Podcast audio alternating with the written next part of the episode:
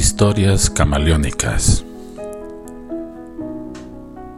La siguiente historia está basada en hechos reales. Se han modificado los nombres de los protagonistas respetando su privacidad.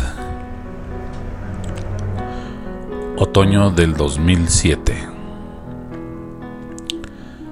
Era el cumpleaños de Kevin, un compañero de salón de clases de mi hijo, que en ese entonces cursaba el quinto grado de primaria. Kevin tenía la gracia de ser muy sociable y amiguero, conocía niños de todos los grupos y los distintos grados. Hasta novias tenía en varios grupos, eso decía él. Se consideraba galancillo y rompecorazones.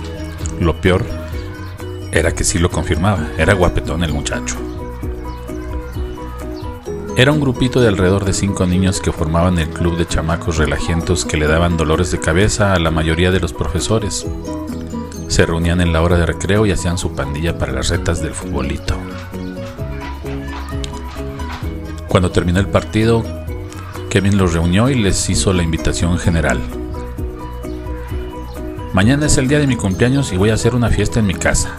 Los espero a partir de las 2 de la tarde saliendo de la escuela y se va a poner chido.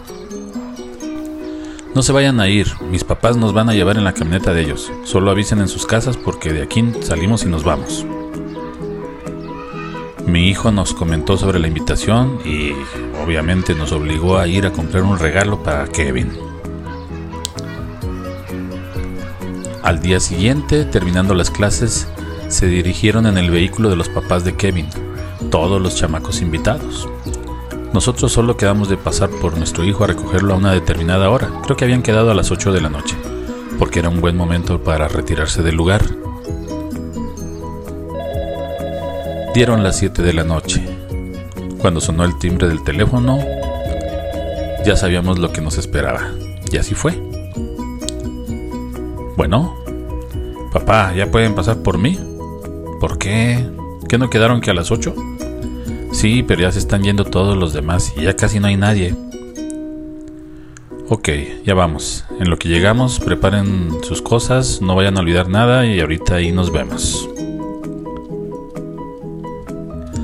Le avisé a mi esposa que fuéramos por el niño y nos dirigimos hacia el lugar de la fiesta.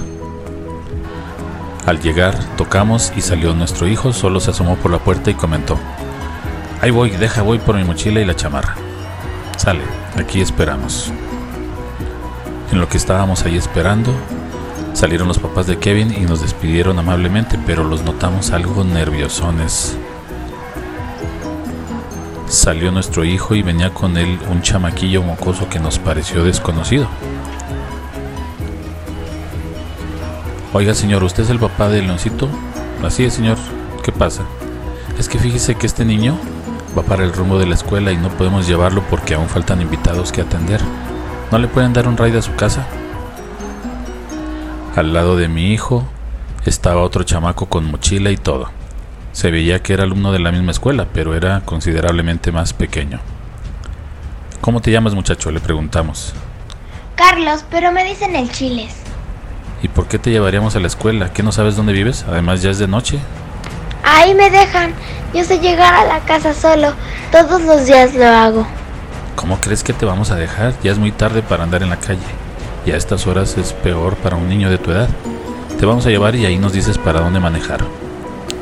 Ok, súbanse los dos y vámonos. Durante el trayecto le preguntamos a nuestro hijo datos del chamaco. Oye León, ¿tú lo conoces? No, ya cuando íbamos a la fiesta él se fue con nosotros y nadie le preguntó con quién, quién la había invitado. A ver, Chiles, ¿por qué se te ocurrió venir con ellos? Mire, don, lo que pasa es que cuando yo los oí que estaban haciendo planes, me acerqué y le pregunté a Kevin qué era lo que iban a hacer. Entonces él dijo que iban a su casa a la fiesta.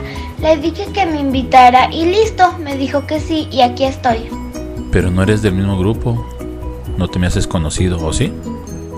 No, soy de tercer grado, pero yo solo quería ir a la fiesta y me les pegué. Bueno, ahorita que lleguemos a la escuela nos dices hacia dónde vives. En la puerta de la escuela el Chiles nos comentó.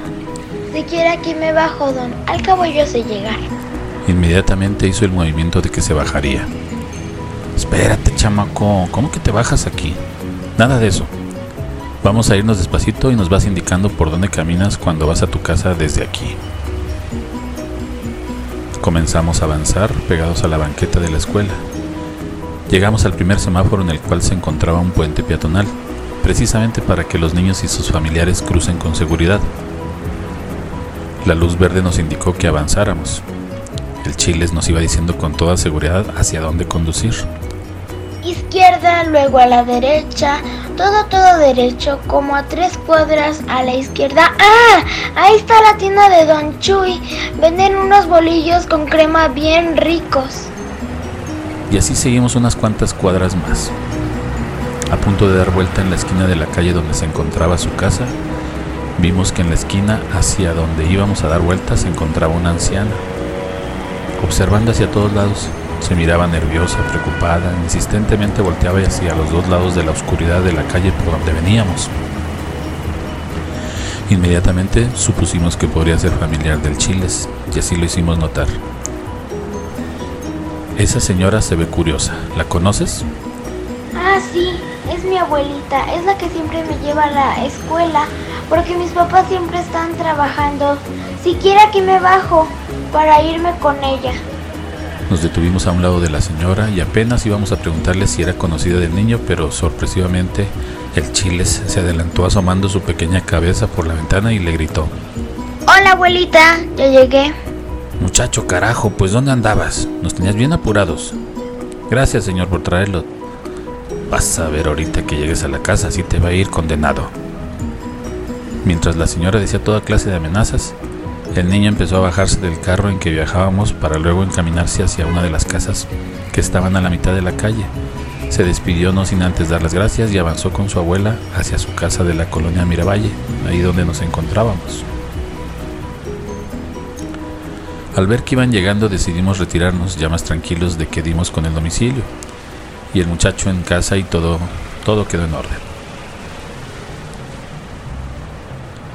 En una tiendita de la esquina, contraria a la casa, paramos a comprar un agua que se le antojó a nuestro hijo. Al vernos entrar, el dueño del local nos preguntó intrigado qué hacíamos en la casa del Chiles. Le comentamos lo que pasó y la duda se convirtió en sorpresa después de la respuesta. Oigan, pero ahí ya no hay niños. El que mencionan lo atropellaron junto con su abuelita al querer cruzar el semáforo en la esquina de la escuela hace mucho.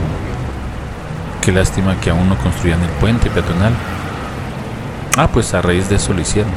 Sí, fue muy triste y, y tan bonito niño que era. Solo nos quedamos sorprendidos y aterrorizados del comentario.